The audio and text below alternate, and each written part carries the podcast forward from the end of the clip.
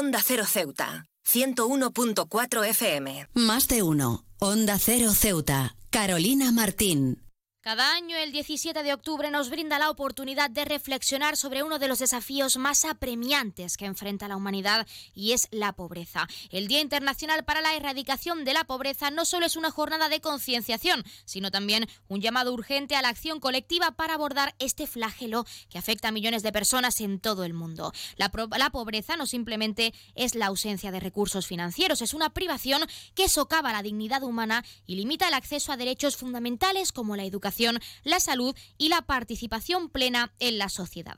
A pesar de los avances significativos en las últimas décadas, en las últimas décadas aún persisten profundas desigualdades económicas que perpetúan el ciclo de la, de la pobreza. Perdón. Es imperativo que como sociedad global reevaluemos nuestras prioridades y adoptemos medidas concretas para abordar las raíces sistémicas de la pobreza. La distribución desigual de los recursos, las barreras, las barreras al acceso a la educación y la atención médica así como la falta de oportunidades económicas para los más vulnerables, son cuestiones que requieren una atención urgente. La pandemia por COVID-19 ha exacerbado las disparidades existentes, dejando al descubierto la fragilidad de los sistemas sociales y económicos. La respuesta a esta crisis debe incluir estrategias que no solo mitiguen los efectos inmediatos, sino que también aborden las causas profundas de la pobreza. La inversión en programas de protección social, la promoción de la equidad de género y la creación de empleo sostenible son elementos clave para construir una sociedad más justa e inclusiva para todos.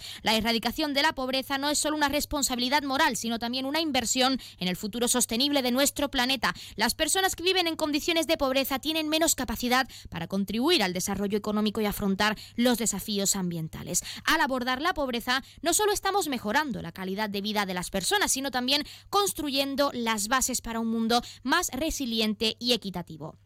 Este día nos insta a todos a reflexionar sobre nuestras acciones y compromisos individuales y colectivos también. La erradicación de la pobreza es un desafío que no puede esperar. Requiere el esfuerzo conjunto de gobiernos, organizaciones no gubernamentales, el sector privado y la sociedad civil. Debemos trabajar juntos para diseñar políticas inclusivas, promover la educación y garantizar que todos tengan la oportunidad de desarrollar su máximo potencial. Recordemos que la lucha contra la pobreza no es solo un ideal noble, sino una necesidad imperativa. Cada acción que ya sea pequeña o grande, nos acerca un paso más a un mundo donde la pobreza sea solo un recuerdo del pasado.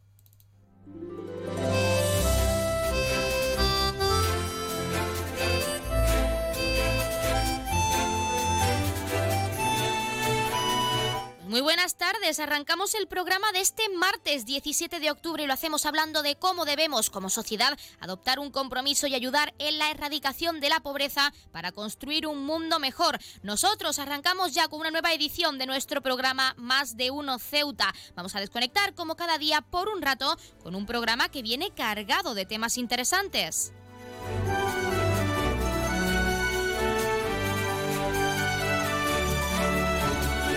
Nos escuchan como cada día en el 101.4 de la frecuencia modulada y en las direcciones www.ondacero.es y www.ondaceroceuta.com. Pueden ustedes, como siempre, ya lo saben, participar en nuestro programa y pueden hacerlo de varias formas. En primer lugar, y hasta la 1.42 menos 20 del mediodía, que como ya saben, nuestra compañera Llorena Díaz nos acerca toda esa información local. Pueden hacerlo en directo llamándonos al 856 200 179. Como cada día estaremos estaremos aquí hasta la 1.50, 2 menos 10 del mediodía. Si lo prefieren, también pueden participar enviando una nota de voz o un mensaje a nuestro WhatsApp, que es el 639 40 38 11, o un correo electrónico a la dirección ceuta arroba onda Y otra alternativa, si lo prefieren, es contactarnos a través de nuestras redes sociales, porque estamos en Facebook y en Twitter en arroba onda cero ceuta.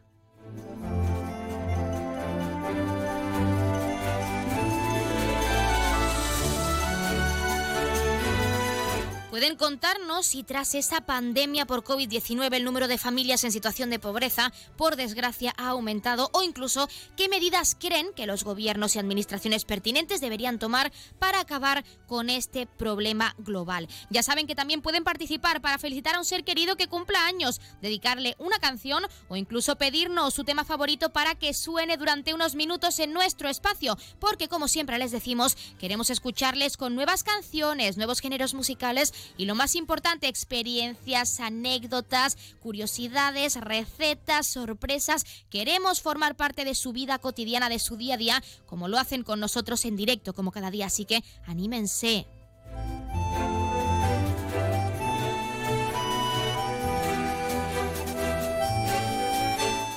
Tenemos muchas, muchas cosas que contarles cuando son las 12 y 25 minutos de este mediodía, como siempre, recordando que la empresa Elity, la empresa de transporte aéreo de nuestra ciudad, cuenta con una bonificación del 60% para aquellas personas no residentes en esta perla del Mediterráneo, tanto desde Algeciras como desde Málaga. Aprovechen que se acercan festividades, se acerca el Día de Todos los Santos, se acerca diciembre, si quieren, si tienen tiempo y pueden conocer esta hermosa ciudad o visitar a un familiar que resida aquí y que hace mucho que no ven, formalicen ese descuento a través de la página web www.elity.es.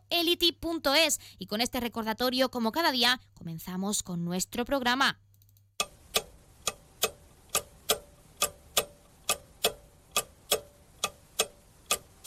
Y arrancamos, como siempre, conociendo la última hora. Con el objetivo de conocer las preferencias de los usuarios del servicio de autobús urbano, la Consejería de Fomento, Medio Ambiente y Servicios Urbanos ha iniciado una encuesta a través de la página web de Amgevicesa, www.amgevicesa.com, para saber cuál de las cinco tonalidades de azul más próximas al color corporativo de la empresa tiene más aceptación. Son pocas preguntitas para valorar ese servicio de autobús municipalizado recientemente, así que anímense y participen es gratis.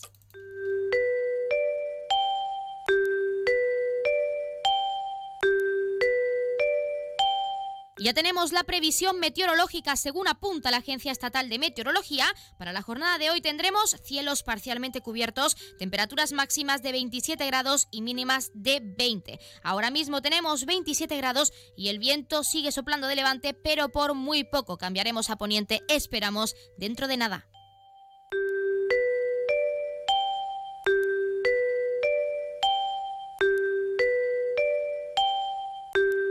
Pasamos a conocer la noticia curiosa del día. Las redes sociales se han convertido en un sitio ideal pues para mostrar algunas anécdotas o conversaciones que los hijos tienen con sus progenitores. Muchas de ellas se hacen virales como la joven que pidió a su padre que le imprimiese unas hojas o la chica que salió de fiesta con una amiga ocultándoselo a su madre. En esta ocasión las protagonistas también son madre e hija. La joven, identificada en X o antes conocido como Twitter como arroba Belenciaga, exhibe un pantallazo de WhatsApp en el que pregunta ¿qué hay de comer? La contestación fue Golden Fish, lo cual descolocó por completo a la chica que intenta que su madre se lo aclare con un ¿eh? Es entonces cuando la mujer la saca de dudas. Dorada, una respuesta que ha desatado las risas de muchos internautas al publicar el mensaje para darlo a conocer. La hija escribió I'm chilling, estoy chillando, en tono humorístico, por supuesto. Desde luego es una forma bastante curiosa de fomentar que la joven estudie y practique el inglés en casa. Bastante interesante esta respuesta.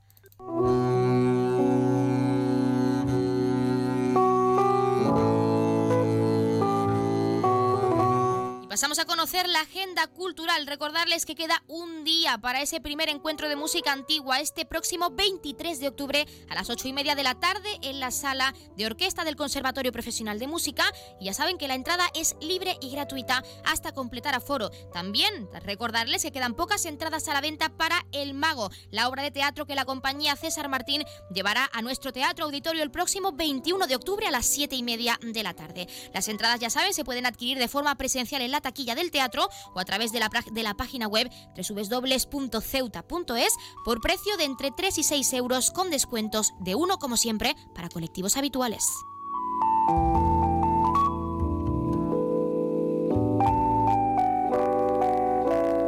Contarles también, como siempre, que ocurrió un día como hoy. En 1933, el científico alemán Albert Einstein escapa a Estados Unidos de la Alemania nazi, aprovechando un puesto en el Instituto para Estudios Avanzados en la Universidad de Princeton. En 1951 comienza a emitir Canal 7 en Buenos Aires, el primer canal de televisión de Argentina, con la retransmisión del evento político del Día de la Lealtad Peronista con un discurso de Eva Duarte. En 1956 se disputa, se disputa la partida de ajedrez llamada La partida del siglo entre Donald Byrne y Bobby Fischer, ganando este último con tan solo 13 años de edad. En 1979 se entrega el Premio Nobel de la Paz a la Madre Teresa de Calcuta. En 1992 finalmente la ONU proclama el Día Internacional para la Erradicación de la Pobreza como parte del compromiso en alcanzar la erradicación de la pobreza en todo el mundo.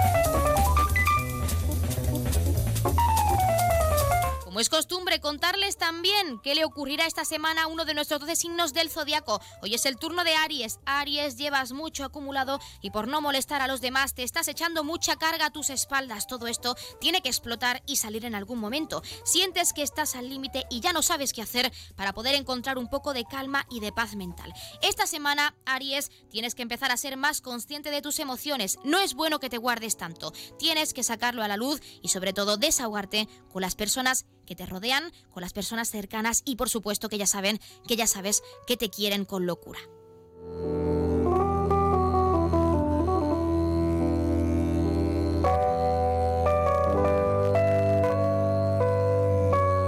La Casa de la Juventud y la Biblioteca Pública Adolfo Suárez han puesto en marcha la tercera edición de su concurso Biblioteca Joven Diseña un Marcapáginas, cuyo objetivo es el fomento de la lectura en los jóvenes. Nos lo contaba Eva Rodríguez, coordinadora de actividades en esta entidad de la Casa de la Juventud, así que vamos a escucharla porque ella nos lo explica mejor.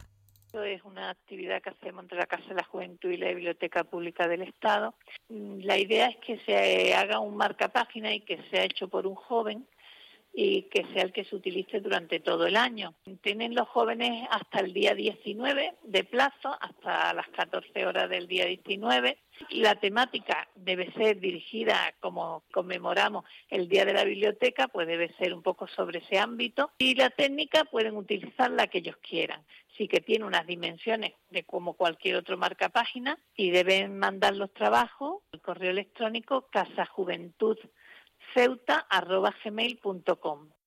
Pues ya lo han escuchado, tienen hasta este 19 de octubre, aún les queda poco, pero pueden seguir participando los jóvenes ceutíes en ese diseña un marcapáginas, en ese, en ese concurso. Y como siempre, nosotros vamos a arrancar ya con nuestros contenidos y entrevistas. Tenemos mucho que contarles, tienen mucho que conocer, así que no perdamos tiempo porque arrancamos ya con nuestro Más de Uno Ceuta. Más de Uno, Onda Cero Ceuta. Carolina Martín. Atención a todos los amantes de la comodidad y la innovación. Llegó el momento de iluminar tu vida de una manera completamente nueva. ¿Estás cansado de pasar calor en verano y frío en invierno? No busques más. En Gavitec, la nave de las lámparas, presentamos las lámparas multifuncionales con ventilador diseñadas para mantener tu hogar cómodo en cualquier estación del año. Estas lámparas son mucho más que un simple accesorio. Con su modo de verano e invierno podrás disfrutar de la brisa refrescante en los días calurosos y mantener el calor en los días fríos. Amplia variedad de modelos para todos los gustos y estilos con un equipo de expertos que te asesorarán. Estamos en Esplanada Muelle de Poniente, nave 104. Gavitec, la nave de las lámparas. No te quedes en la oscuridad, ven y brilla con nosotros.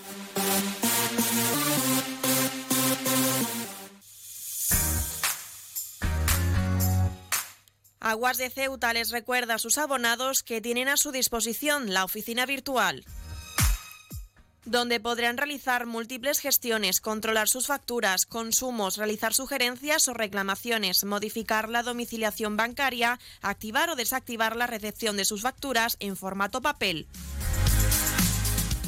ACEMSA dispone además de una app en la cual podrán realizar avisos de averías, reclamaciones y disponer de acceso a diferentes links relacionados con nuestra empresa. Desde ACEMSA le recordamos nuestros teléfonos gratuitos 24 horas 910 21 56 y el 629 20 98 25 de mensajería WhatsApp y Telegram.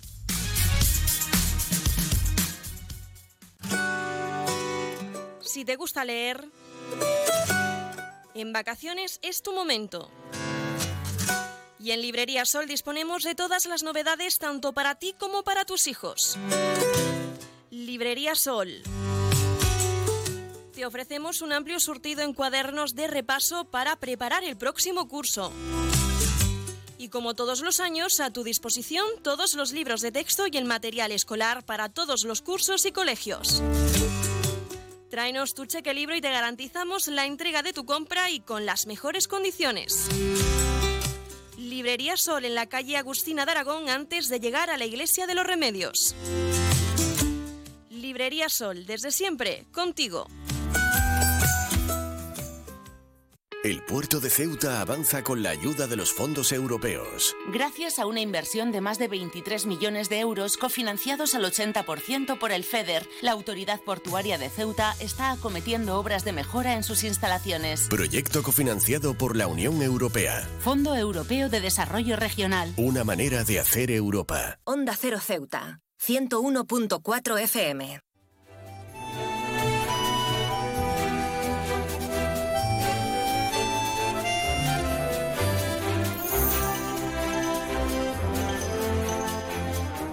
Se ha presentado en Ceuta el proyecto europeo Evaluando campañas contra el odio, liderado por la Universidad de Murcia y en colaboración con Premio Convivencia y Alfanar, entre otras entidades. Y para hablar de este proyecto tenemos con nosotros a Pedro Rojo, que es el presidente de Alfanar, y a Pilar Garrido, que es profesora de Estudios Árabes Islámicos en la Universidad de Murcia. Muy buenas tardes a ambos. Hola, buenas tardes. Buenas tardes, un placer estar por Ceuta. Pues muchísimas gracias por estar con nosotros, darnos un ratito y nos gustaría saber en primer lugar, para que nuestros oyentes también lo conozcan, en qué consiste este proyecto, evaluando campañas contra el odio. Pues es un proyecto europeo concebido con la necesidad que tenemos eh, tan acuciada, ¿verdad?, de, ir deshaciendo eh, pues la islamofobia, las fobias, todas esas fobias transversales, pero en concreto nosotros nos vamos a centrar en la islamofobia.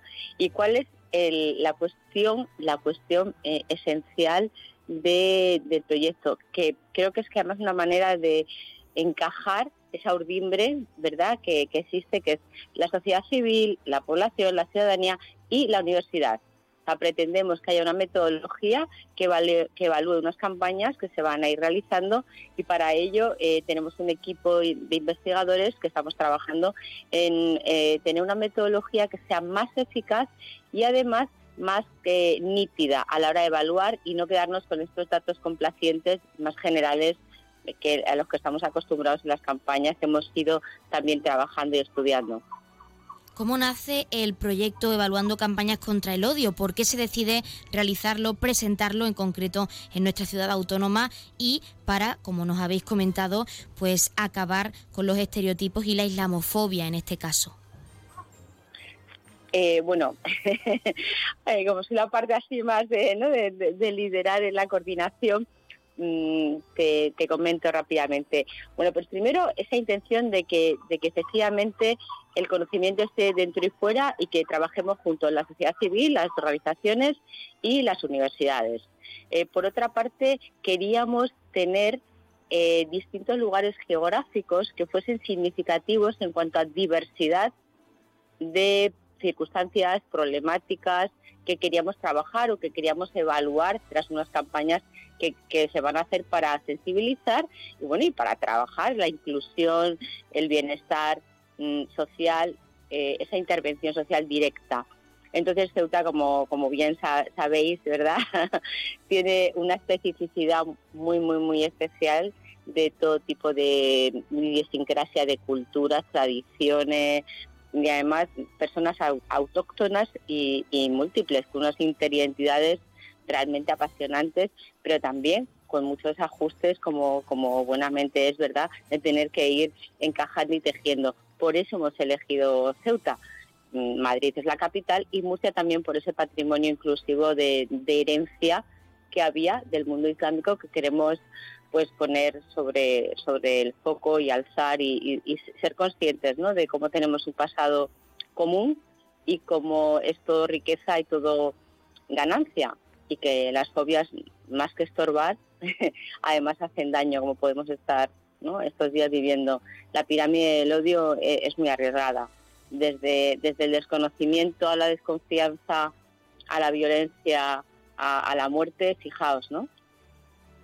Bueno, también hay que destacar que Ceuta es la cuna de la multiculturalidad y el presentarlo en Ceuta también podría ser importante para mostrar esa diversidad que existe en nuestra ciudad autónoma. Cómo de importante es, no solo en Ceuta, ¿eh? sino también en este proyecto a nivel nacional, cómo de importante es para mostrar esa multiculturalidad que existe en nuestro país, por suerte. Sí, claro, esa es exactamente la lógica, eh, aprovechar esa multiculturalidad que existe en Ceuta para trabajar desde ahí. Lo que vamos a hacer es con un grupo de cinco jóvenes, eh, chicos y chicas, que, trabajen a través de la fotografía, el vídeo, el videoarte, vamos a ver, van a tener una formación con un fotógrafo que dirige una agencia de, foto, de documental, eh, Pablo Parra, que vendrá desde, desde Alicante a dar esa formación para precisamente defender que desde la multiculturalidad, desde esos... Eh, acuerdos eh, y esos conocimientos de las distintas partes de, la sociedad se puede trabajar por una sociedad más inclusiva, de conocimiento, de respeto, de, gozo de esa de esa multiculturalidad y no plantearla como un problema. Y para eso pues eh, Ceuta era un lujo y con el apoyo de la Fundación Premio Convivencia que ya cuando redactamos el, el proyecto eh, entonces con Carlos Santomé pues eh, apoyó eh, el, participar activamente, pues por fin hemos podido desembarcar y, empezar a, a, trabajar sobre el terreno que es, que es siempre lo más, lo más interesante. Bueno, un proyecto que de hecho está dirigido a jóvenes de entre 18 y 30 años, que hay que destacarlo, y como nos habéis comentado también, se ha centrado en desarrollarse a través del videoarte. ¿Por qué? A través de este estilo, de este medio de expresión que es el videoarte y también la fotografía, porque habéis decidido eh, desarrollar el proyecto y mostrar esa multiculturalidad a través de esta forma de expresión. Claro, porque mm, mm, pensamos, o sea, en cada ciudad se va a hacer un tipo de campaña, pero pensamos que precisamente si, si estamos buscando eh, trabajar con gente joven, por supuesto tendrá una parte presencial de pues, reuniones, de contacto con las distintas comunidades, de debate entre ellos para y ellas para pensar un poco qué es lo que hacen, pero claro, si estamos hablando de juventud, la imagen es primordial y entonces no solo eh, el pensar vamos a hacer una campaña, sino vamos a hacer una campaña que a ellos y ellas se sientan cómodas y además puedan recibir esa formación, mm, no digo profesionalizada, porque al final en seis meses, pero sí, digamos, eh, una serie de conceptos y de buenas prácticas para que las redes sociales también se puedan usar en positivo, para que las redes sociales con eh, contenidos bien hechos, eh, atractivos, eh, desde la creatividad de esa juventud, en un entorno que es el suyo, como es el mundo digital, pues tenga un impacto sobre todo pues eso entre, entre la gente más joven tenemos que hablar de lo más importante y es para todos aquellos jóvenes de entre 18 y 30 años que quieran participar en esta campaña, en este proyecto, evaluando campañas contra el odio, no solo ceutíes, sino también nuestros oyentes de la península, cómo pueden participar y hasta cuándo tienen para inscribirse, si hay un plazo de inscripción dentro de, dentro de este proyecto.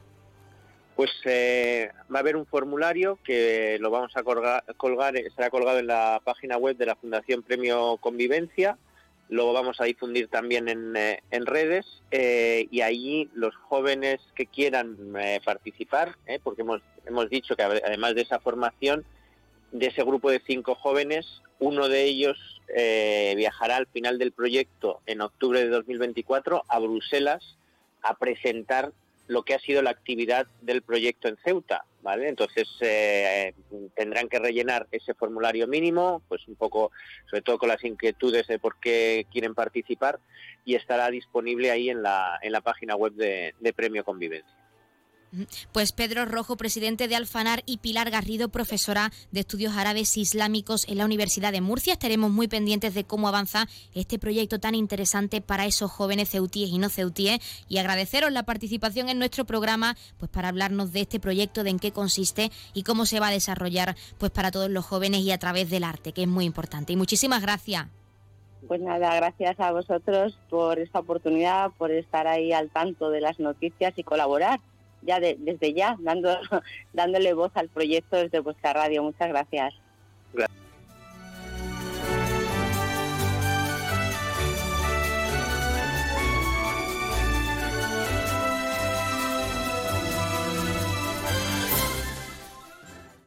Más de uno. Onda Cero Ceuta. Carolina Martín. ¿Necesitas ahorrar en tu consumo eléctrico?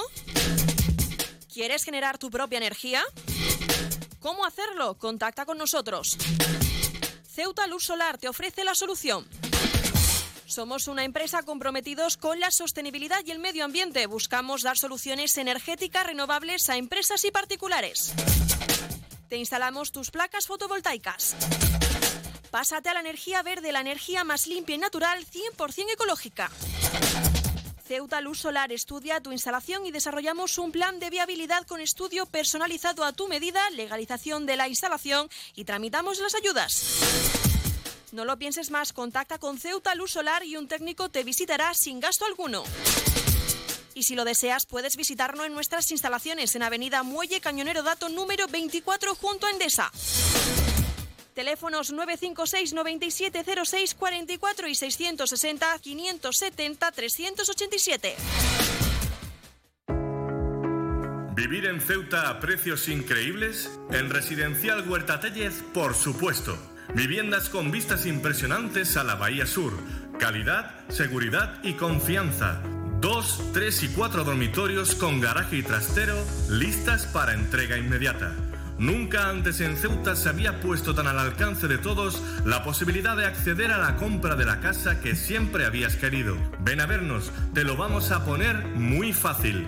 Residencial Huerta Taller. Información y ventas en los teléfonos 635-763-122 y 657-137-203.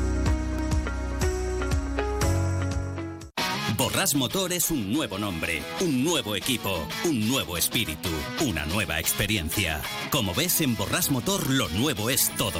Ahora tu nuevo concesionario BMW en Ceuta se llama Borras Motor, un nuevo concesionario preparado para ofrecerte el mejor servicio y la mejor atención en todo momento. Visítanos en Borras Motor, Avenida de España 26 Ceuta o en borrasmotor.concesionariobmw.es.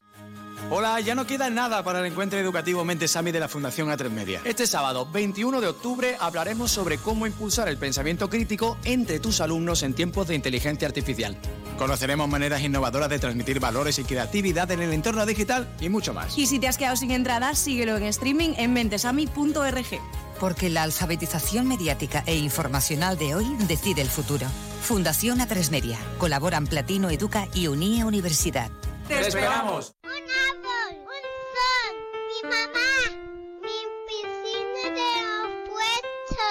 Ahora los impuestos son cosa de niños. Servicios Tributarios de Ceuta se lo pone muy fácil. A partir de ahora podrá pagar sus impuestos a través de la página web tributosceuta.org. Solo necesitará una tarjeta de crédito y la carta de pago que recibió por correo y con un solo clic se ahorrará tiempo, colas y desplazamientos. Recuerde tributosceuta.org. Servicios Tributarios de Ceuta, Ciudad de Ceuta. Nuevo horario de caja de 8 de la mañana a 2 de la tarde.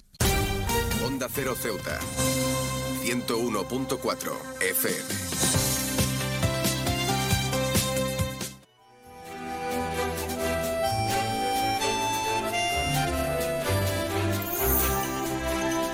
Dentro de las actividades organizadas por ACMUMA por el Día Internacional del Cáncer de Mama, esta tarde se llevará a cabo la ponencia Novedades en el tratamiento del cáncer de mama. Para conocer este evento tenemos con nosotros a su ponente que es el doctor Joaquín Gavilá Gregory, jefe clínico del Servicio de Oncología Médica del Instituto Valenciano. Vamos a darle paso. Doctor Joaquín Gavilá, muy buenas tardes. Este es el problema, que te tiene que dar. Buenas tardes. Hola, buenas tardes. Muy buenas tardes, doctor Joaquín. Hola. Muy buenas, doctor. Pues queríamos Muy hablar de esta novedad, de esta ponencia que se llevará a cabo esta tarde dentro de esas actividades organizadas por ACMUMA. Y nos gustaría saber, en primer lugar, cómo se va a desarrollar esa ponencia, novedades en el tratamiento del cáncer de mama. Bueno, pues va a ser una, una ponencia de unos 20, 30 minutos donde revisaremos un poco de dónde veníamos, dónde estamos y hacia dónde vamos en lo que sería el diagnóstico y el tratamiento del cáncer de, de mama. Y luego habrá una, una ronda de, preguntas y un poco de, de debate para, para intentar aclarar los conceptos pues que en la, en la presentación no, o no hayamos tocado o no queden claros. Bueno, el título desde luego es esperanzador porque son novedades en ese tratamiento contra el cáncer de mama y nos gustaría saber por qué en concreto, en concreto ha decidido hablar en esta ponencia de tratamiento, de novedades y no de prevención. Bueno, también vamos a hablar de prevención porque al final la, mejor forma de curar es la prevención. Entonces hablaremos desde la prevención al tratamiento de la enfermedad que llamamos precoz y luego también hablaremos algo de los cambios que han habido en, la, en el cáncer de mama metastásico, es decir, haremos un barrido y una revisión de, de todo lo relacionado con lo que sería el manejo del cáncer de mama sí que nos gustaría profundizar en esos temas a tratar dentro de esta ponencia que se llevará a cabo esta tarde y para que todos nuestros oyentes también lo sepan, lo tengan claro, cuáles son las últimas novedades de ese tratamiento contra el cáncer de mama, no solo que se abordarán en la ponencia, sino también pues que nos pueda contar aquí a nuestros oyentes pues para esperanzarles con ese título y con esa ponencia que se llevará a cabo esta tarde. Pues nada, sobre todo al final las novedades van dirigidas a intentar curar mejor y, de forma menos agresiva. Entonces, vamos a hablar de, plataformas genéticas que nos ayudan a reducir la administración de, quimioterapia en muchas pacientes. Vamos a hablar de nuevos medicamentos que lo que hacen es parar el reloj biológico de las células y pueden ser igual de efectivos incluso más que la, que la quimioterapia. Nuevos fármacos que, que combinan quimioterapias que se conocían desde hace pues casi más de 40 años, pero eran muy efectivas, pero muy tóxicas, y la forma de administrarlas, o esa forma, o esos cambios a la hora de, administrarlas, pues permiten que prácticamente sean inocuas. También revisaremos de eh, diferentes estrategias de, prevención, así como lo que hablamos, eh, la forma más importante de curar a un paciente, que son los comités, es decir, esa revisión entre varios especialistas de cada, cada caso, cada nuevo diagnóstico y la secuencia de tratamiento que impacta mucho en, sobre todo en la supervivencia y en que una mujer que hace un tiempo pues posiblemente le hubiéramos quitado la mama dando un tratamiento antes de la, de la operación pues podemos conservar esa, esa mama. En lo relativo a la prevención, que como nos ha comentado, la detección y la prevención también son temas importantes a tratar dentro de esta ponencia, sí que nos gustaría saber también, para poder adelantarnos un poco esos temas que se van a tratar, qué avances se han logrado en esa prevención y detección del cáncer de mama, pues para todos nuestros ceutíes y todas nuestras ceutíes, que también los conozcan un poquito más. Bueno, pues la, la prevención, existen diferentes tipos de prevención. Está la prevención primaria, que es evitar la exposición a factores de riesgo para reducir la probabilidad de tener un cáncer. El ejemplo más claro es el tabaquismo. Si uno deja de fumar, pues tiene menos probabilidad de desarrollar un cáncer. Lo mismo ocurre con el cáncer de mama. Hay algunos estilos de vida o algunas situaciones que pueden ayudar a reducir la probabilidad de tener un cáncer. Y un claro ejemplo es el consumo de alcohol y la, y la obesidad cuanta mm, cuanto digamos menor probabilidad o menor incidencia de obesidad, menor probabilidad hay de, desarrollar algunos cánceres.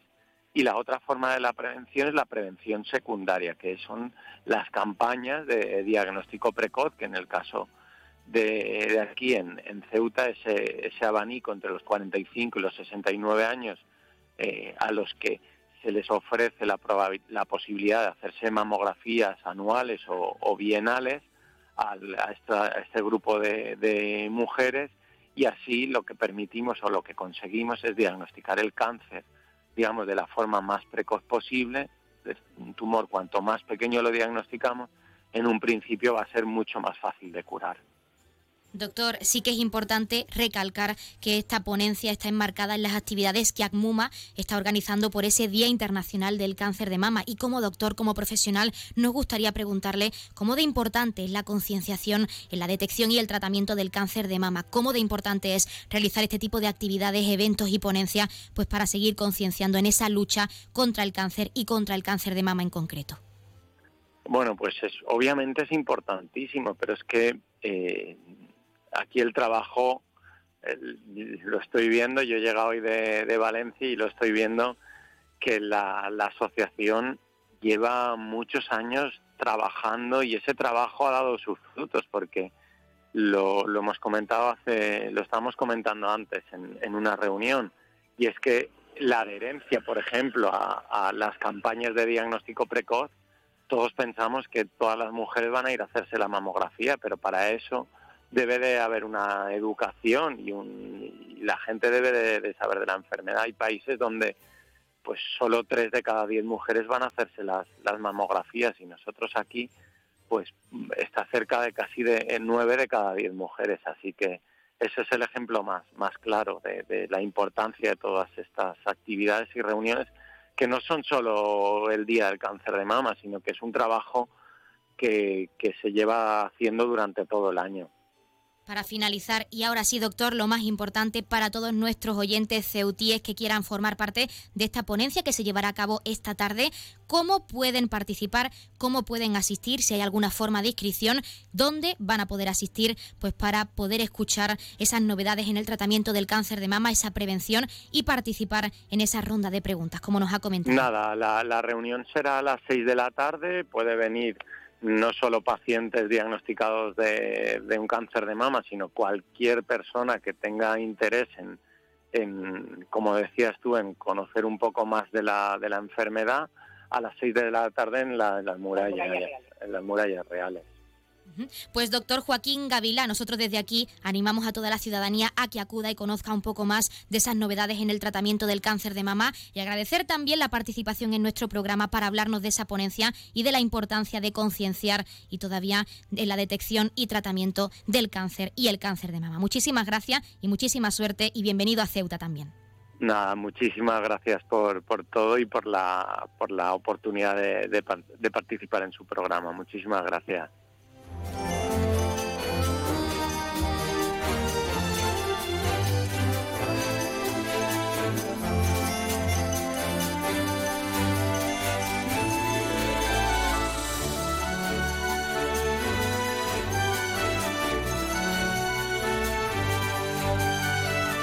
Pues han escuchado esa ponencia, se llevará a cabo esta tarde a las seis en punto en las murallas reales. Ponencia bajo el título, recordamos, Novedades en el tratamiento del cáncer de mama. Y dentro de esas actividades organizadas por ACMUMA, por la Asociación de Mujeres Masectomizadas de Ceuta. Han escuchado a ese ponente, al doctor Joaquín Gavilá Gregori, y de nuevo animarles a que vayan, a que asistan y a que participen de forma directa e indirecta en esa ponencia. nosotros, como siempre, nos estamos acercando a la una del mediodía. Son las 12 y 57 minutos y como ya saben, a esta hora, a la una en punto, les dejamos en primer lugar con nuestros compañeros de Madrid que les acercarán tanto las noticias de última hora a nivel nacional de lo que ocurre en nuestro país como las noticias de interés a nivel internacional de lo que ocurre en el mundo y con el objetivo de que siempre nos mantengamos informados, de que siempre conozcamos la actualidad y lo que ocurre más cerca de nosotros. Y hablando de eso, de lo que ocurre más cerca de nosotros, también como cada día les dejaremos con nuestros compañeros de Andalucía que les acercarán toda esa información a nivel regional. Nosotros, como siempre, también ya lo saben, regresaremos con la segunda parte de nuestro programa Más de Uno Ceuta y lo haremos a partir de la 1 y 10, una 12 minutos, como siempre, en primer lugar, con ese pequeño avance informativo, con esos titulares destacados que nuestra compañera Llorena Díaz nos trae en directo y que está cocinando, pues de cara a ese informativo local, que regresa también, como ya saben, a partir de la 1.40, 2 menos 20 del mediodía directo. Antes de irnos, de dejarles con nuestros compañeros, mejor dicho, recordarles que pueden seguir hasta esa hora, hasta la 1.40, participando en nuestro programa y pueden hacerlo llamándonos en directo al 856-200-179. Pero si no han podido estar con nosotros o no han podido llamarnos por alguna casualidad, no se preocupen porque van a poder seguir participando y van a poder hacerlo a través de nuestro WhatsApp, que es el 639 40 38 11, donde podrán enviar una nota de voz o un mensaje. Nos encargaremos de escucharles y de darles voz en nuestro programa en directo, como cada día y como siempre deseamos que hagan, o si lo prefieren, tienen disponible nuestro correo electrónico ceuta.onda0.es. Otra alternativa, ya saben que es contactarnos y seguirnos en redes sociales, porque estamos en Facebook y en Twitter, en arroba Onda Cero Ceuta, donde, como ya saben, no solo les actualizaremos a nivel informativo de lo que ocurre en las próximas horas en nuestra ciudad autónoma, sino también a nivel de nuestro programa, porque si no han podido estar con nosotros y se han perdido nuestros contenidos y entrevistas en directo, no se preocupen porque como es costumbre les dejaremos nuestro podcast para que no se pierdan ni un detalle, para que escuchen todo lo que les hemos contado, lo que les estamos contando y los, lo que les tenemos que contar aquí en nuestro programa en Más de Uno Ceuta y en ese informativo local. Recordarles que estamos deseando que participen, deseando que nos cuenten cualquier experiencia, anécdota, recetas, curiosidades que van a hacer en Halloween, que queda muy poquito ya para Halloween, que les gusta hacer, si lo celebran, si tienen hijos, que si van a viajar, pueden contarnos lo que deseen porque estamos deseando escucharles o incluso pedir su tema favorito o dedicárselo a un familiar que cumpla años o a su pareja en un día especial. Ya saben que estamos deseando que nos llamen. Ahora sí, les dejamos con nuestros compañeros, no se vayan.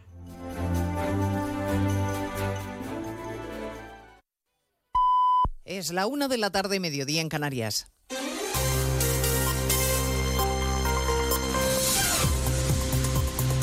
Noticias en Onda Cero. Buenas tardes, les avanzamos a esta hora algunos de los asuntos de los que hablaremos con detalle a partir de las dos en Noticias Mediodía, empezando por el choque diplomático de España con Israel, que ayer acusó a algunos ministros de posicionarse al lado de Hamas. El titular de Exteriores acaba de explicar, tras el Consejo de Ministros, que ha sido un incidente puntual con Israel que ya ha quedado zanjado tras aclararle a la embajadora ¿Cuál es la, la, posición oficial de nuestro país para la que solo hay dos voces autorizadas, Asunción Salvador? Sí, la del presidente del Gobierno y la del ministro de Exteriores. Ha reiterado varias veces, subraya Álvarez, que cada ministro tiene su perímetro de acción política, que lo demás son opiniones y que desde el Consejo de Ministros no se opina. Uno no viene a la rueda de prensa del Consejo de Ministros para comentar opiniones, sino para explicar políticas. Y la política del Gobierno de España ante esta crisis en Oriente Medio, lo he expresado claramente, está en varios comunicados oficiales, está muy clara. Recado a Belarra, cuyas palabras calificando de genocidio la respuesta de Israel y pidiendo que se lleve a Netanyahu ante la Corte Penal Internacional, provocaron ese enfado que la embajadora en España manifestó ayer a través de un comunicado. Álvarez lo ha calificado de incidente puntual que, por su parte, dice ya está zanjado. A partir de las dos nos vamos a ocupar de la situación sobre el terreno. La ONU alerta de que solo queda comida en Gaza para cuatro o cinco días y de que la población empezará a morir de hambre y sed en poco tiempo. El paso de Rafah sigue cerrado y la ayuda humanitaria sanitaria continúa bloqueada en la frontera, Diana Rodríguez. Sí, decenas de camiones que forman una larga cola continúan esperando en el paso de Rafante una posible apertura que no llega. Lo cierto es que hasta ahora la ayuda humanitaria continúa bloqueada mientras la población de Gaza, según el Programa Mundial de Alimentos de Naciones Unidas, resiste a duras penas con las reservas de agua y comida a punto de agotarse. La situación humanitaria empeora después de 11 días de bombardeos y los hospitales también afrontan sus últimas horas de combustible antes del apagón final. La Organización Mundial de la Salud denuncia que hay más de 11 mil heridos que necesitan asistencia médica y UNICEF advierte de posibles epidemias en la franja debido al empeoramiento de las condiciones humanitarias y el desplazamiento masivo hacia el sur. Los contactos diplomáticos se intensifican. Esta tarde, reunión de urgencia de los jefes de Estado de los 27. El presidente de los Estados Unidos viaja mañana a Israel, mientras las amenazas de Irán suben de tono y el régimen avisa con una acción preventiva contra Israel en las próximas horas. En nuestro país, en el capítulo de hoy de la investidura, que sigue sin tener fecha, por cierto, el presidente Sánchez reúne a su equipo negociador en la sede de Ferraz. La comisión negociadora que intensificará sus contactos con los grupos parlamentarios con mucho secretismo en la Moncloa. La portavoz se aferra al mantra de la discreción. Moncloa, Juan de Dios Colmenero. Así es, discreción y silencio. Y cuando le hemos preguntado fuera de micrófono, por ejemplo, qué opinión tienen de la figura del mediador verificador, la respuesta ha sido que no tienen opinión. La portavoz tampoco ha querido responder a los expresidentes Zapatero y González con opiniones diferentes sobre la amnistía. Por supuesto, escuchamos con, atención al presidente Zapatero, como mismo respeto que esta mañana también al presidente eh, González. Nada está acordado hasta que todo esté acordado. Y lo que se acuerde será constitucional. Esa es la posición sobre la que trabaja el presidente del Gobierno en funciones y candidato a la investidura. E insiste la portavoz del Gobierno en la tautología superflua. Si no hay acuerdo, no habrá acuerdo se ha quejado esta mañana el líder del Partido Popular, Núñez Feijóo, de que Sánchez esté más centrado en la aritmética que en la ética, a costa del porvenir de todos los españoles. El presidente de Castilla-La Mancha, el varón socialista García Paje, ha pedido que no se caiga en la amnesia para no repetir errores. Hay algunos que ahora a la amnistía le llaman amnistía. Otros podemos terminar pensando que a la amnistía se le podría llamar perfectamente necesidad. Son cosas distintas. Lo que no va a ser nunca o lo que no debe ser la amnistía es amnesia. amnesia. Porque si olvidamos lo que pasó, la amnesia solo puede traer consigo que se vuelva a repetir. Los médicos de familia piden que los alimentos ultraprocesados, la bollería industrial o las bebidas azucaradas tengan la misma regulación que el tabaco. Alertan además sobre los graves efectos del sedentarismo entre la población. Belén Gómez del Pino. Ocho de cada diez pacientes encuestados por los médicos de familia pasan sentados más de dos horas seguidas, aunque intentan compensarlo con el gimnasio. Comemos peor y la subida de precios no ayuda. Compramos menos frutas y verduras y más productos procesados, explica Asensio López, portavoz de la Sociedad Española de Medicina Familiar y Comunitaria tenemos un mayor consumo de proteínas fáciles, las más baratas, las más económicas, con lo cual tienen más cantidad de grasa, son menos beneficiosas para la salud. Esta crisis de precios que estamos viviendo obviamente no está favoreciendo la salud. Hay preocupación creciente entre médicos y pacientes por los niveles de contaminación ambiental y un 78% de quienes han participado son partidarios de normas para limitar la venta, suministro y consumo de productos insanos. A las dos seguiremos pendientes de la investigación de la muerte de Álvaro Prieto. La principal hipótesis es que el joven cordobés se electrocutó al agarrarse a la catenaria del tren. y se le practica la autopsia. Es día de luto en Córdoba. Y les contaremos además cómo marcha la segunda jornada del foro Metafuturo que A3 Media está celebrando en el Ateneo de Madrid durante toda la semana. Será en 55 minutos cuando resumamos la actualidad de esta mañana de martes 17 de octubre. Elena Gijón, a las 2, Noticias Mediodía.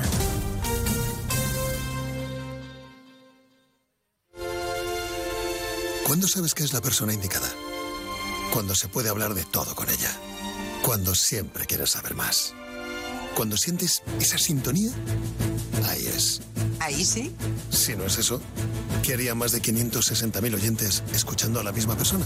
Lo normal entre amigos. Porque así, con carisma, pluralidad y una buena conversación, es imposible no sintonizar con Julia Otero. Buenas tardes, a veces conviene dejar la actualidad y echar un vistazo. Julia en la Onda, cada tarde a las 3 y cuando quieras, en la web y en la app.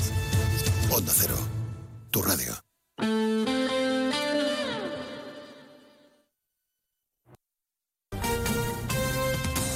Andalucía, Onda Cero.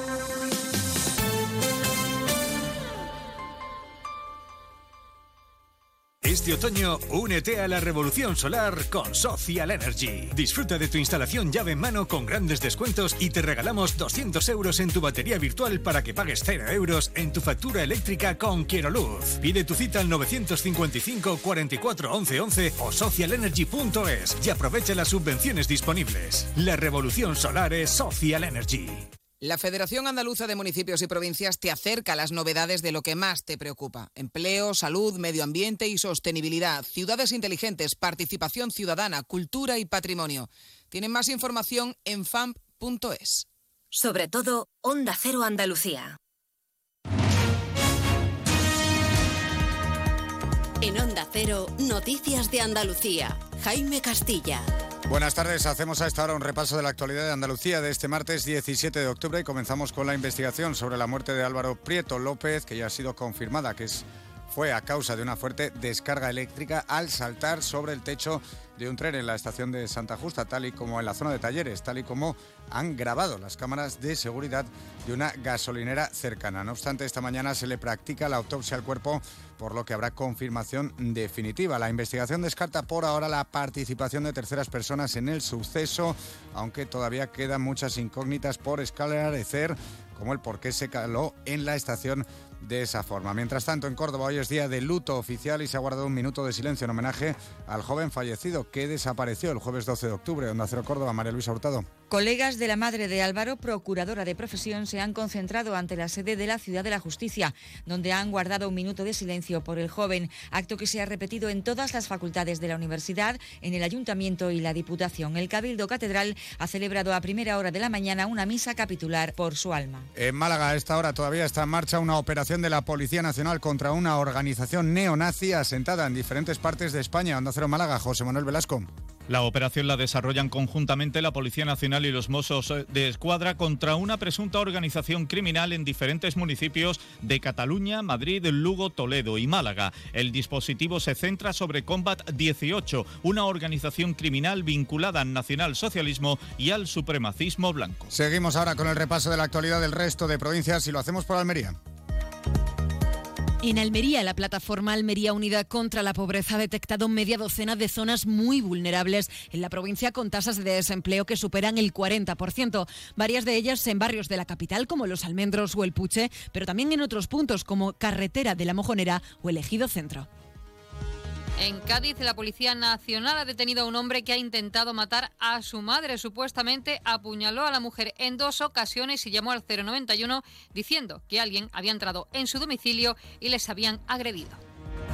En Ceuta, la plataforma ciudadana ha convocado una concentración para esta tarde, concretamente a las 6, bajo el lema Ceuta con Palestina frente a las puertas de la delegación del Gobierno.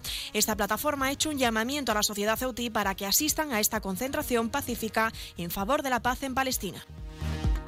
En Granada, un joven de 20 años detenido por la Guardia Civil tras apuñalar en el costado a su hermano de 23 a raíz de que ambos discutiesen en el domicilio familiar situado en el municipio granadino de Albuñuelas. Los dos hermanos discutieron y el padre acabó por echarlos del domicilio. Poco después, la Guardia Civil recibió una llamada alertando de que una persona estaba herida. En Huelva, la universidad ensalza hoy la figura del químico Abelino Corma con su nombramiento como doctor honoris causa. Se le entrega este máximo reconocimiento académico de la universidad por sus méritos de investigación en el ámbito de la química. Fue en 2014 reconocido con el Premio Príncipe de Asturias.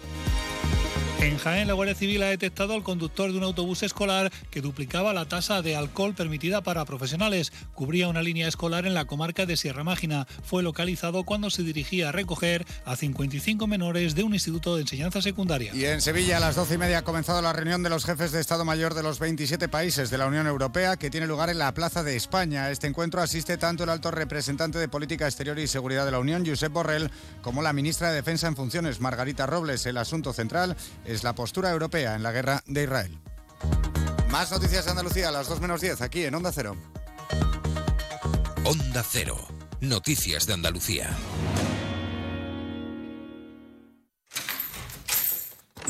Salón.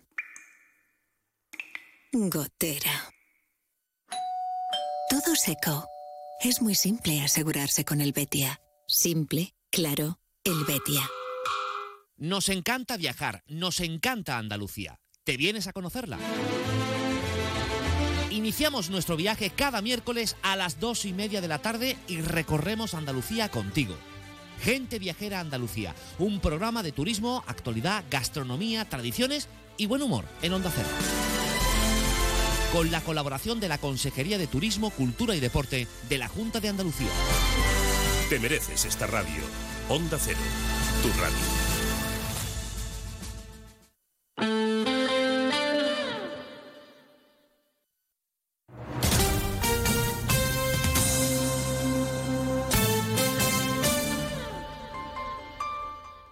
Cero Ceuta, 101.4 FM. Más de uno. Onda Cero Ceuta. Carolina Martín.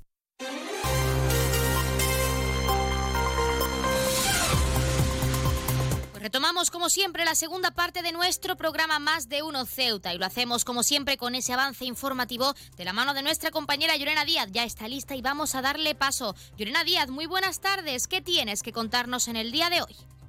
Muy buenas tardes. Pues sí han estado pendiente la Sociedad Municipal de Angevicesa, encargada ahora de la gestión del servicio de autobuses en la ciudad, está preguntando a los ceutíes a través de su portal web cuál de las cinco tonalidades de azul más próximas al color corporativo de la empresa tiene mayor aceptación, con el objetivo de conocer las preferencias de los usuarios. El portavoz del Gobierno, Alejandro Ramírez, y del mismo modo responsable de este área, insiste en la importancia de la renovación de la flota y la adquisición de nuevos vehículos. Por cierto, Angevicesa está elaborando también un informe de seguridad de trabajo al objeto de proteger proteger a todos aquellos que lo prestan, que prestan sus servicios en esta línea urbana y del mismo modo para poder prevenirlo. Un documento que será tratado en la próxima Junta de Seguridad Local y apoyado por la ciudad, según ha explicado Ramírez. También contarles que el Gobierno está desarrollando un control exhaustivo para inspeccionar licencias y locales. Y es que según el portavoz del Ejecutivo, se ha producido el cierre de tres locales de los más de 20 inspeccionados por el momento. Ramírez ha destacado que la intención no es otra que regular la situación lo antes posible y además ha subrayado la rápida colaboración entre el empresario y la Administración para poder solventar las deficiencias y problemas de los diferentes locales. De esta forma, responde a las declaraciones de la Confederación de Empresarios de Ceuta, donde, según el comunicado, trasladaba, bueno, instaba al Gobierno esta Administración que, no, que la intención del Gobierno era que no era perseguir el afán sancionador o recaudatorio con las inspecciones de los locales que se estaban llevando a cabo y que se ha saldado ya con al menos esos tres cierres que anunciábamos. La entidad recuerda que tras el anuncio del emprendimiento de acciones inspectoras para controlar el estado de los locales de hostelería y las licencias debe haber solo una querencia por mejorar y esas han sido las declaraciones precisamente del portavoz del Gobierno Alejandro Ramírez. Por cierto, hablando de la Confederación de Empresarios, el presidente de la Confederación de Empresarios de Melilla, Enrique Alcoba Ruiz, está acompañado también de algunos miembros del Comité Ejecutivo. Se encuentran en Ceuta, donde ha tenido la oportunidad de reunirse con el delegado ya, el delegado del Gobierno, Rafael García, una hora más tarde, a partir de la una del mediodía. Está teniendo lugar en estos momentos. Se está reuniendo con el presidente de la ciudad, Juan Vivas, un encuentro en el que se pretende visibilizar la unidad del sector empresarial entre Ceuta y Melilla, así como trasladar a las diferentes autoridades las distintas preocupaciones compartidas con especial interés en la problemática derivada a la modificación de las bonificaciones a la seguridad social. Y un apunte más, la plataforma ciudadana de Ceuta ha convocado una concentración para esta tarde a las seis en la Plaza de los Reyes bajo el lema Ceuta con Palestina. Desde la plataforma se hace un llamamiento conjunto y generalizado a la sociedad ceutí para que asistan a esta concentración de manera pacífica en favor a la paz de Palestina. Recuerden, frente a la delegación del Gobierno a las 6 de la tarde. Esto tan solo ha sido un avance informativo, pero recuerden que las noticias de Ceuta regresan como siempre a partir de las 2 menos 20 del mediodía. Pues muchísimas gracias, como siempre, a nuestra compañera Irena Díaz, que nos deja este pequeño avance de cara al informativo local que regresa a partir de las 2 menos 20. Pero nosotros seguimos aquí, seguimos con nuestros contenidos y entrevistas, así que no se vayan, porque arrancamos ya con esta segunda parte de nuestro Más de Uno Ceuta.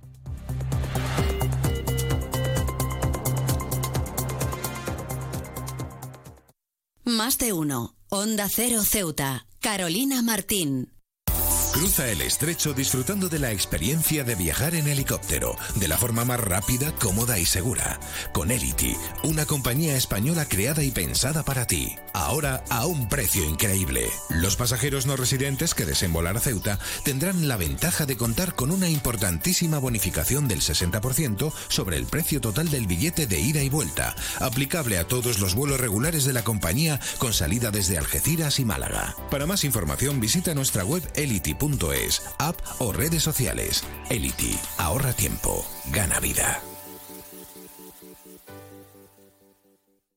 El puerto de Ceuta avanza con la ayuda de los fondos europeos. Gracias a una inversión de más de 23 millones de euros cofinanciados al 80% por el FEDER, la Autoridad Portuaria de Ceuta está acometiendo obras de mejora en sus instalaciones. Proyecto cofinanciado por la Unión Europea. Fondo Europeo de Desarrollo Regional. Una manera de hacer Europa. La tienda de Mois ahora es Almacenes Mois. Seguimos siendo los mismos, pero ahora queremos atenderte más y mejor. Te lo mereces. Nos hemos trasladado a la calle Real 33, edificio Ainara, junto a Farmacia Nieto, antiguo taller de marquetería. Almacenes Mois, ahora más artículos, más novedades y como siempre con los mejores precios. Y no te pierdas nuestras ofertas y liquidaciones. Almacenes Mois, por y para ti. Onda Cero Ceuta. 101.4 FM.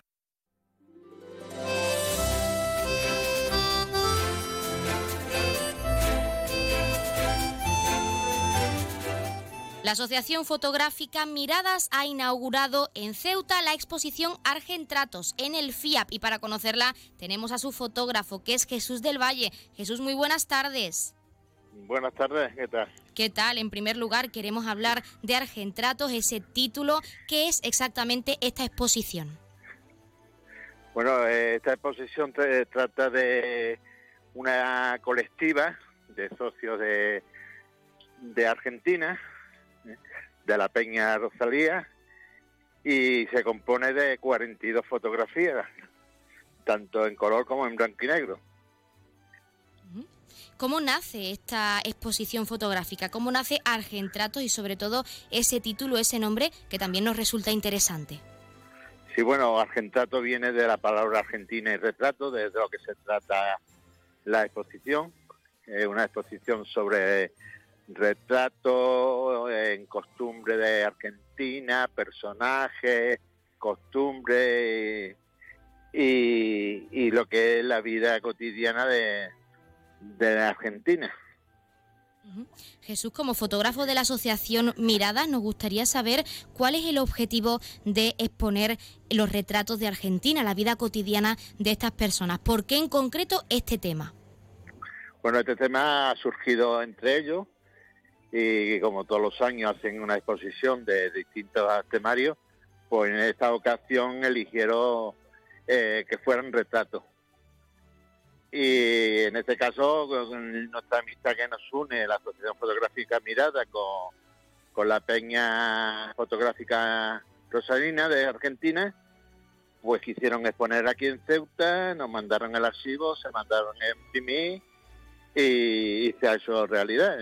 Ahora mismo la tenemos, como tú muy bien dices, expuesta en la sala FIA del Rebellín se ha usado el retrato, como el propio nombre de la exposición indica, pero sí que nos gustaría saber, en tu caso, como fotógrafo de la asociación y como experto en la mirada fotográfica, nunca mejor dicho, porque también es el nombre de la asociación, que se ha querido transmitir con esta exposición a través del retrato, que también queremos destacar porque se ha utilizado ese elemento, ese método en la fotografía.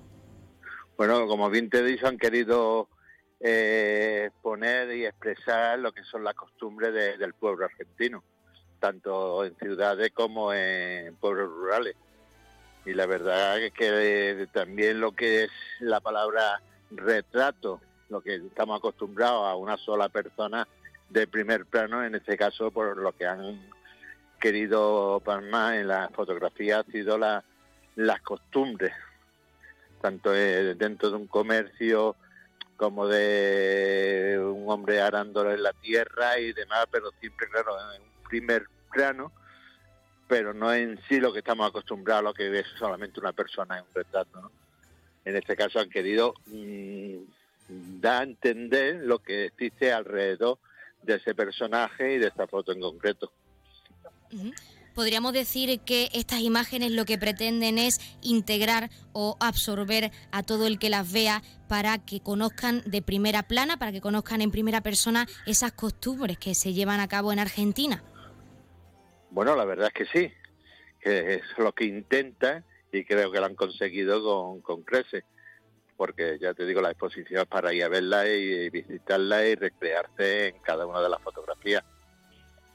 Jesús, hasta ahora, ¿cómo ha sido la acogida por parte de los ceutíes? ¿Qué sensaciones han tenido al observar esas imágenes que, recordemos, está situada actualmente en la sala FIAP y que estará, si no me equivoco con la fecha, hasta el próximo 23 de este mes de octubre? ¿Cómo ha sido esa acogida por parte de la ciudadanía hasta ahora? Bueno, la verdad, no con, como nosotros quisiéramos, porque la visita es un goteo, no, no se está visitando en sí como otras veces estamos acostumbrados, pero eh, esa es la realidad, las visitas son escasas y mira que intentamos atraer al pueblo de Ceuta al arte de fotográfico, ¿eh? que es una parte de la fotografía, pero no deja de ser arte y de ser una cultura. Y entonces, en ese aspecto, la verdad, y es penoso, de que las visitas son muy escasas, para lo que a nosotros nos gustaría en sí. Porque, ya te digo, es una sala de exposiciones fría de la Federación Internacional del Arte Fotográfico, existe cinco en toda España. Tenemos la suerte de tenerla aquí en Ceuta y lo que queremos es que el pueblo de Ceuta las visite y se recreen en ella y y no es la primera que traemos, ya llevamos unas cuantas las salas frías, como también la traemos a la biblioteca y cualquier sala de exposiciones que tengamos en Ceuta pues como no nos queremos despedir sin animar a los ceutíes a que vayan y vean esa exposición, que les queda aún tiempo para hacerlo, en la sala FIAP, ¿qué crees que cómo podríamos animar a los ceutíes que aportan estas imágenes para que vayan a verla y sobre todo que no ofrezcan otras exposiciones en nuestra ciudad autónoma? Porque les animamos a los ceutíes a que acudan a esa sala FIAP y que vean un poco más, conozcan un poco más de las costumbres en Argentina. Y bueno, como ya te he dicho, eh, lo que intentamos desde la Asociación Fotográfica es acercar el arte al pueblo de Ceuta en este caso en fotografía, y la verdad que el que vaya a verla no se va a quedar eh, asombrado de que nos guste y demás, ¿no? Al contrario, se quedarán asombrados de, las imágenes y, y de cómo te atrae cada fotografía al verla. Pues Jesús del Valle, fotógrafo de la, Asociación Fotográfica Mirada, desde aquí animamos a la ciudadanía a que vaya a esa sala FIAP, a que vea esa obra, esa exposición tan interesante y tan significativa. Y desde aquí también agradecerte la participación en nuestro programa para hablarnos de qué es Argentrato y qué nos quiere transmitir a toda la ciudadanía ceuti. Muchas gracias y de nuevo animar a que vayan a esa sala FIAP, a que contemplen hasta el 23 de este mes esa exposición tan interesante. Muy bien, muchísimas gracias a vosotros y sabéis que siempre estamos dispuestos a, trabajar con vosotros lo que nos haga falta.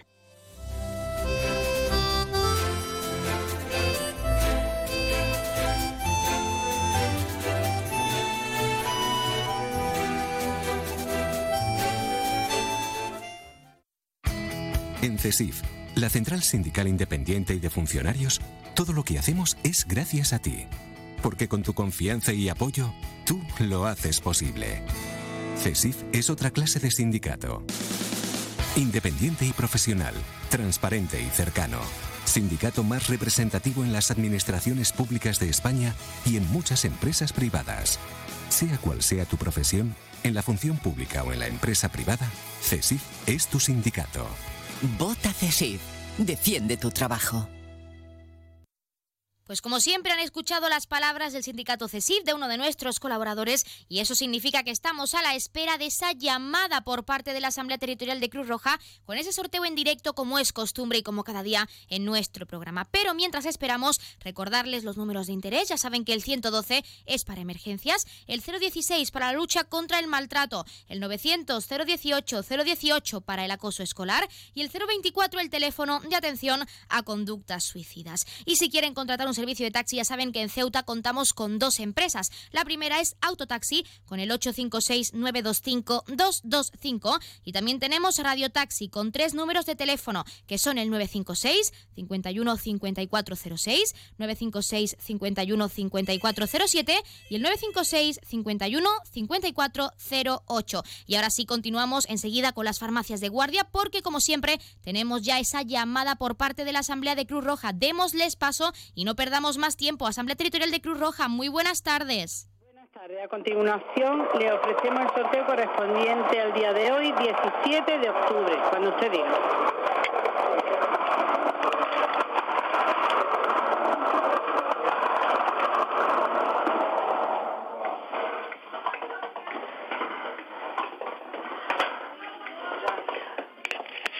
Cuatro, siete, 9. El número agraciado ha sido 479. Felicitación a los ganadores desde Cruz Rojo. Un cordial saludo y hasta mañana. Pues hasta mañana la Asamblea Territorial de Cruz Roja y como siempre muchísimas gracias por participar con ese sorteo en directo como es costumbre en nuestro programa. Y enhorabuena a todos y todas las oyentes que han recibido como siempre esa gran noticia con nosotros, así lo esperamos y que no hayan sido pocos, por supuesto también. Recordarles el número agraciado de hoy que ha sido el 479, 479, un número bastante curioso porque es popularmente conocido como el guarro. 479, el guarro. Y ahora sí, les hemos acercado esos números de interés y servicios de taxi y pasamos a conocer las farmacias de guardia disponibles para hoy, martes 17 de octubre. En horario diurno tendremos disponibles la farmacia Ruiz en la calle Jaúdenes número 12 y la farmacia Lobato en la avenida Ejército Español número 10. Y en horario nocturno, como siempre, tendremos disponible esa farmacia de confianza, la farmacia Puya, situada, como ya saben, en la calle Teniente Coronel Gautier número 10 en la barriada de San José. Pues como siempre también vamos a dejarles con algo de música para que desconecten, pero no mucho porque regresamos enseguida con esta recta final de nuestro programa Más de Uno Ceuta. No se vayan, les dejamos con algo de música.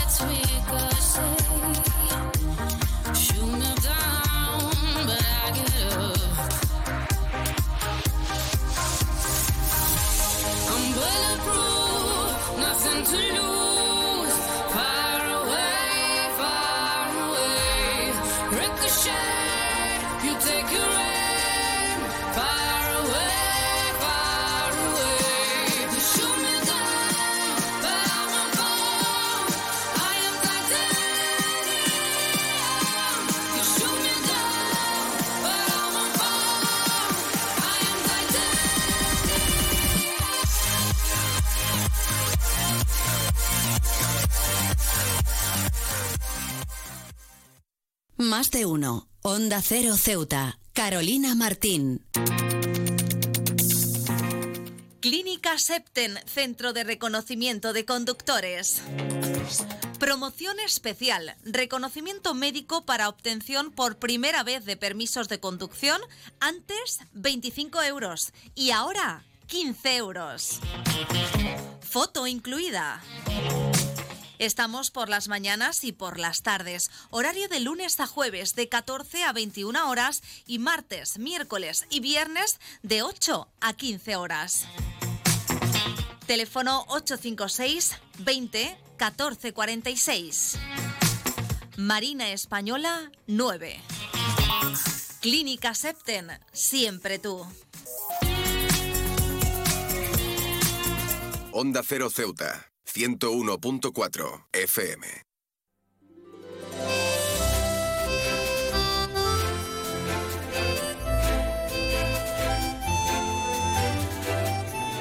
Un alto número de mujeres en edad, en edad reproductiva sufren síntomas que pueden estar relacionados con el síndrome de ovarios poliquísticos. Queremos hablar de este síndrome, del SOP, y para ello tenemos en nuestra sección de salud al doctor Julio Maset de CINFA. Julio Maset, muy buenas tardes.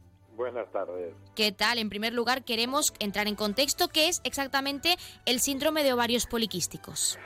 Bueno, es uno de los trastornos hormonales femeninos más frecuentes. Se calcula que en España afecta alrededor de un 6% de las mujeres que están en edad reproductiva.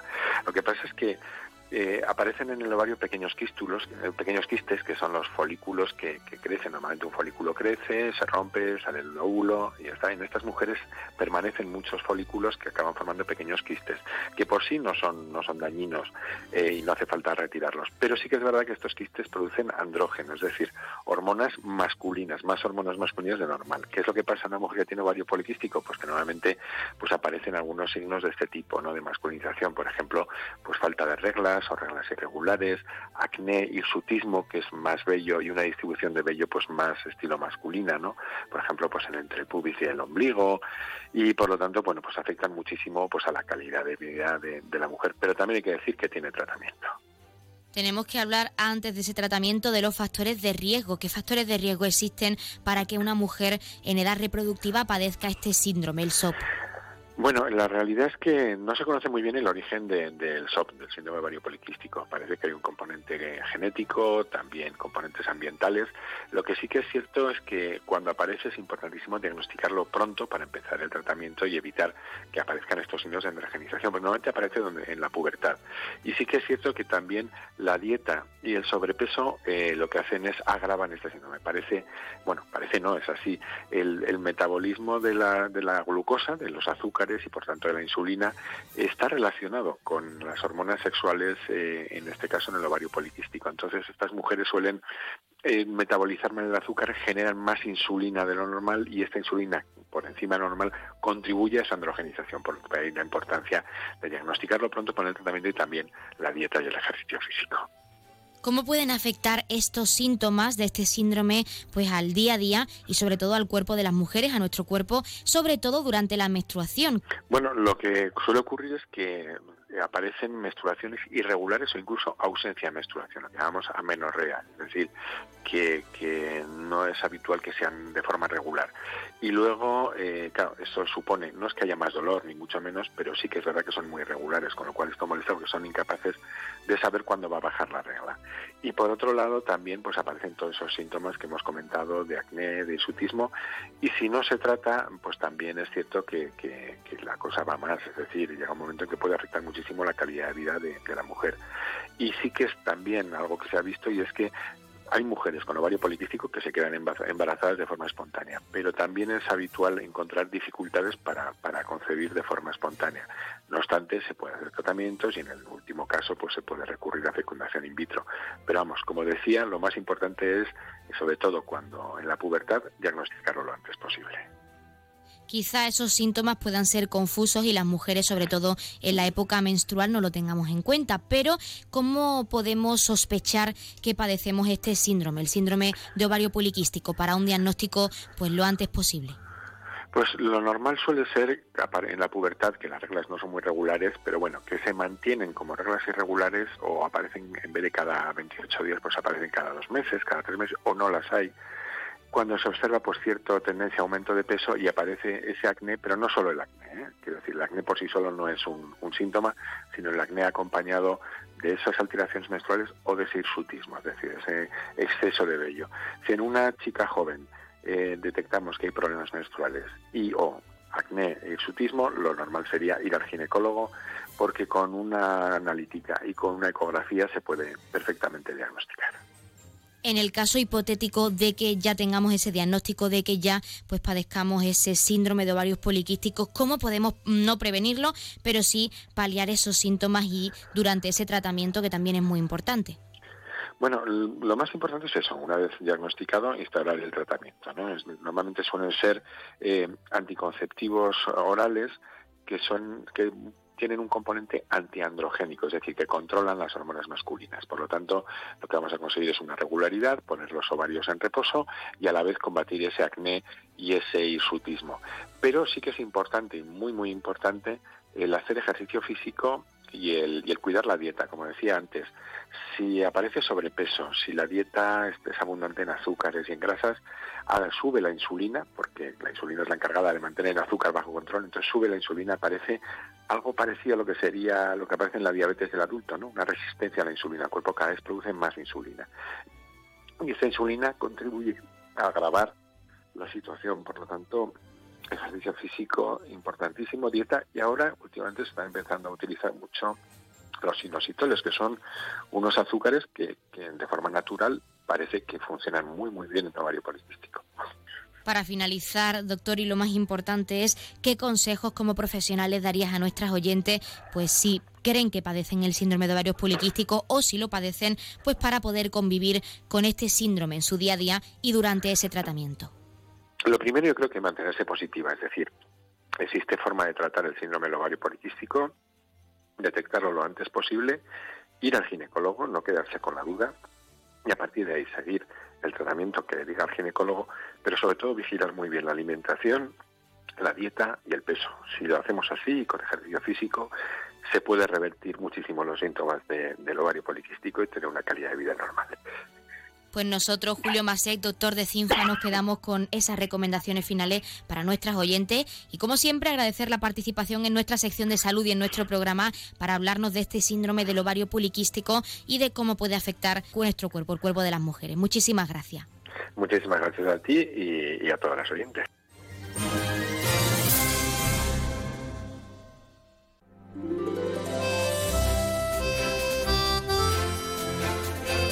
Pues con nuestra sección de salud nos despedimos. Hasta aquí nuestro Más de Uno Ceuta. Mañana ya saben que regresamos a la misma hora, 12 y 20, con más contenidos y entrevistas. Pero no se vayan porque se quedan con algo de música. Y a partir de las 2 menos 20, en unos minutos, nuestra compañera Yorena Díaz nos acercará toda esa información local. Por nuestra parte, que pasen muy buena tarde y mañana nos escuchamos.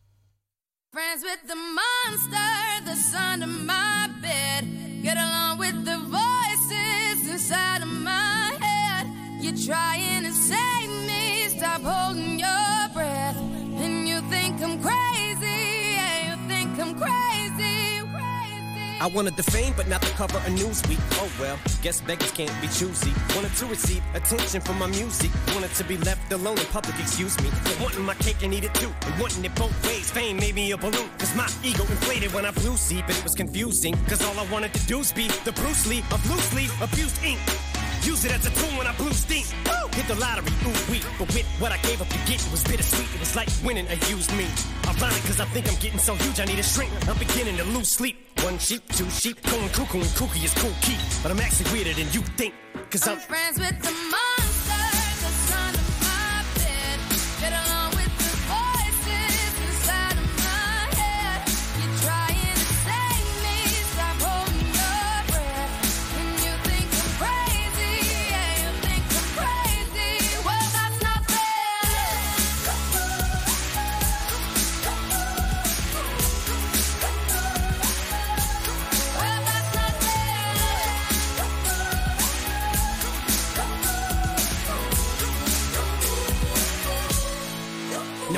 much of a poet, but I know somebody once told me to seize the moment and don't squander it. Cause you never know when it all could be over tomorrow, so I keep conjuring. Sometimes I wonder where these thoughts spawn from. Yeah, ponder it. Do you wonder? There's no wonder you're losing your mind the way it wanders. I think you were wandering off down yonder and stumbled on to Jeff Van Vondren. Cause I need an interventionist to intervene between me and this monster and save me from myself and all this conflict. Cause of everything that I love's killing me and I can't conquer it. My OCD's talking me in the head, keep knocking. Nobody's home, I'm sleepwalking. I'm just relaying what the voice in my head saying. Don't shoot the messenger, I'm just friends with the. Onda Cero, Ceuta, 101.4 FM. Noticias. Onda Cero Ceuta. Llurena Díaz. Muy buenas tardes, son las 2 menos 20 del mediodía de este martes 17 de octubre. Llega la hora de noticias de nuestra ciudad, es la hora de noticias en Onda Cero.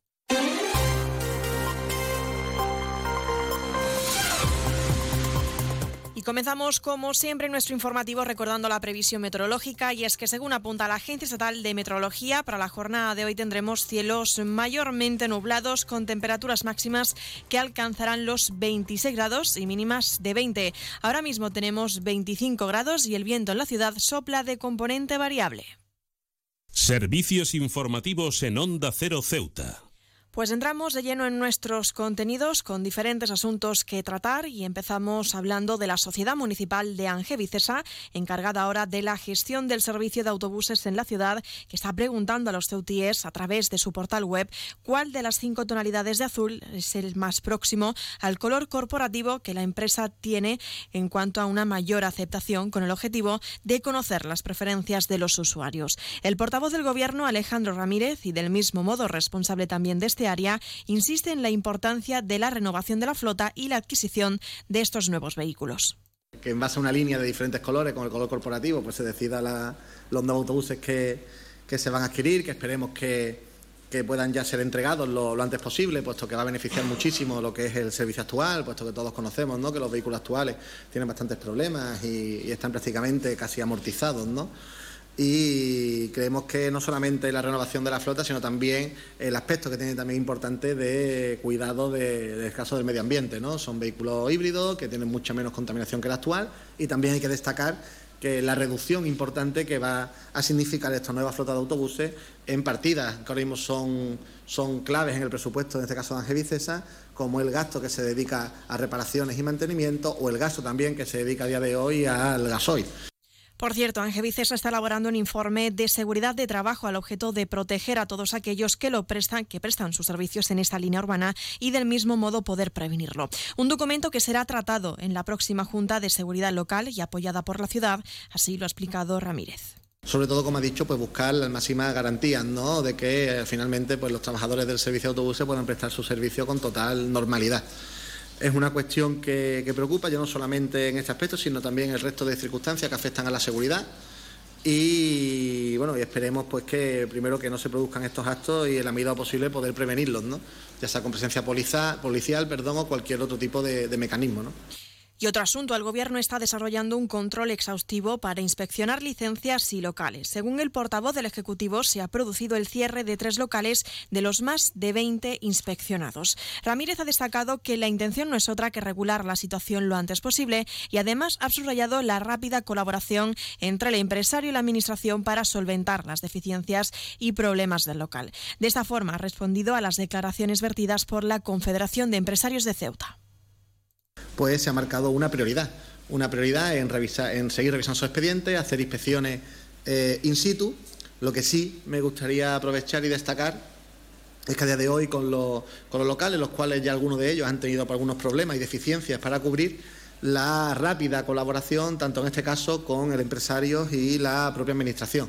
Es decir, prácticamente eh, al momento de poder trasladar esa deficiencia y trasladarla al área de urbanismo, se ha hecho el informe y la inspección de nuevo de manera inmediata, puesto que el objetivo, en este caso de, la Administración, aquí contesto un poco también a, esa pregunta, a esa afirmación ¿no? de la Confederación de Empresarios, no es un efecto sancionador, ni mucho menos ni afán recaudatorio, ¿no? todo lo contrario. Aquí lo que mismo buscamos es prácticamente garantizar eh, la seguridad, ¿no? Y cambiamos de asunto. El Movimiento por la Dignidad de la Ciudadanía llevará al Pleno de la Asamblea las demandas de la Asociación de Madres y Padres de Alumnos del Centro Educativo Especial de San Antonio sobre las carencias del personal. El diputado de la formación localista, Mohamed Mohamed, exige una solución para dar una atención adecuada a estos alumnos. El compromiso con las personas con discapacidad tiene que gozar de la máxima prioridad por parte de todas las instituciones, así como por parte de la Asamblea de la ciudad de Ceuta comprometiéndonos con las familias con hijos con discapacidad, a atender todas sus demandas, tanto las materiales como las relativas al personal necesario para que los niños y, ni y niñas con necesidades especiales del centro puedan tener la atención adecuada a sus necesidades.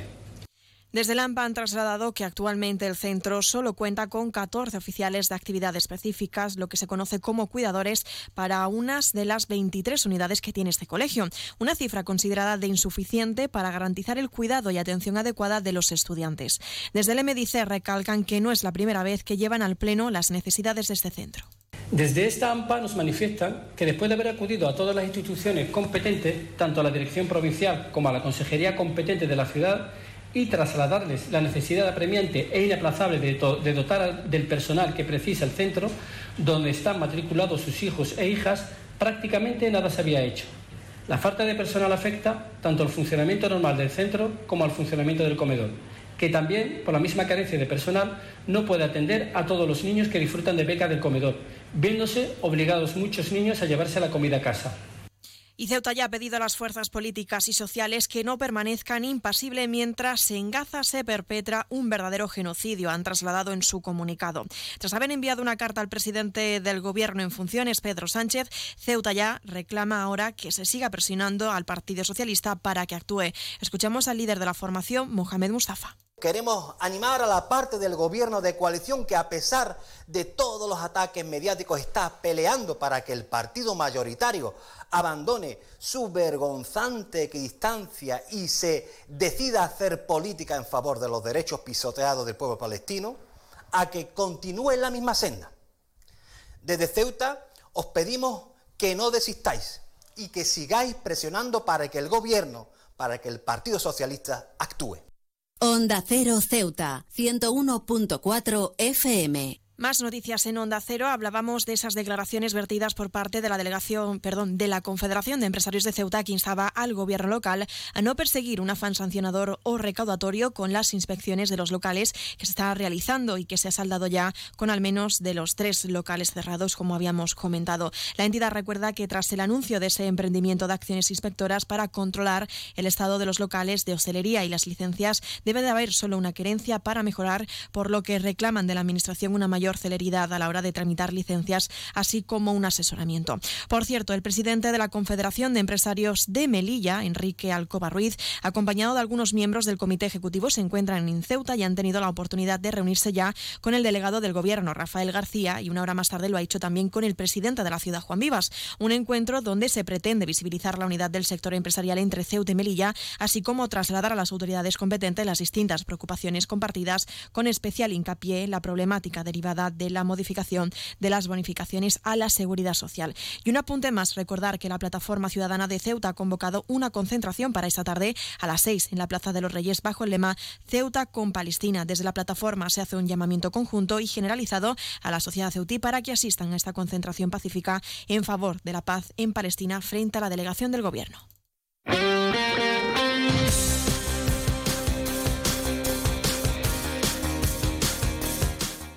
Pasamos a conocer la información deportiva, les contamos que este fin de semana se pondrá en liza cuatro nuevas competiciones organizadas por la Real Federación de Fútbol de Ceuta. Serán un total de 37 conjuntos los que inicien la andadura en las categorías de regional preferente. Ocho participantes, Juvenil Fútbol 11, Tercera División Nacional de Fútbol Sala 9 y Juvenil Fútbol Sala también con 9.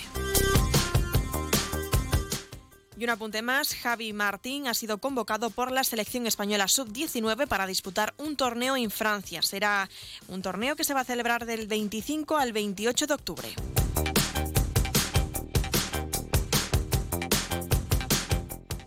Noticias. Onda Cero Ceuta. Llurena Díaz.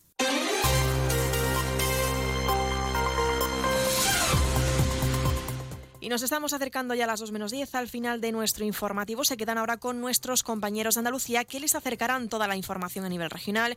Y como siempre, unos minutos más tarde, nuestros compañeros de Madrid les ofrecerán toda la actualidad, tanto a nivel nacional como internacional. Volvemos mañana miércoles a partir de las 8 y 20 de la mañana, como siempre, para contarles todo lo que suceda en nuestra ciudad durante las próximas horas. Y también aprovecho para recordarles que pueden seguir todas las noticias de Ceuta a través de nuestras redes sociales, tanto en Facebook como en Twitter, en arroba Onda Cero Ceuta. Estaremos muy pendientes de esa convocatoria que tendrá lugar a partir de las 6 de la tarde frente a la delegación del Gobierno. Una convocatoria, una concentración organizada por la Plataforma Ciudadana de Ceuta. Ahora sí, me despido. Que pase muy buena tarde y hasta mañana.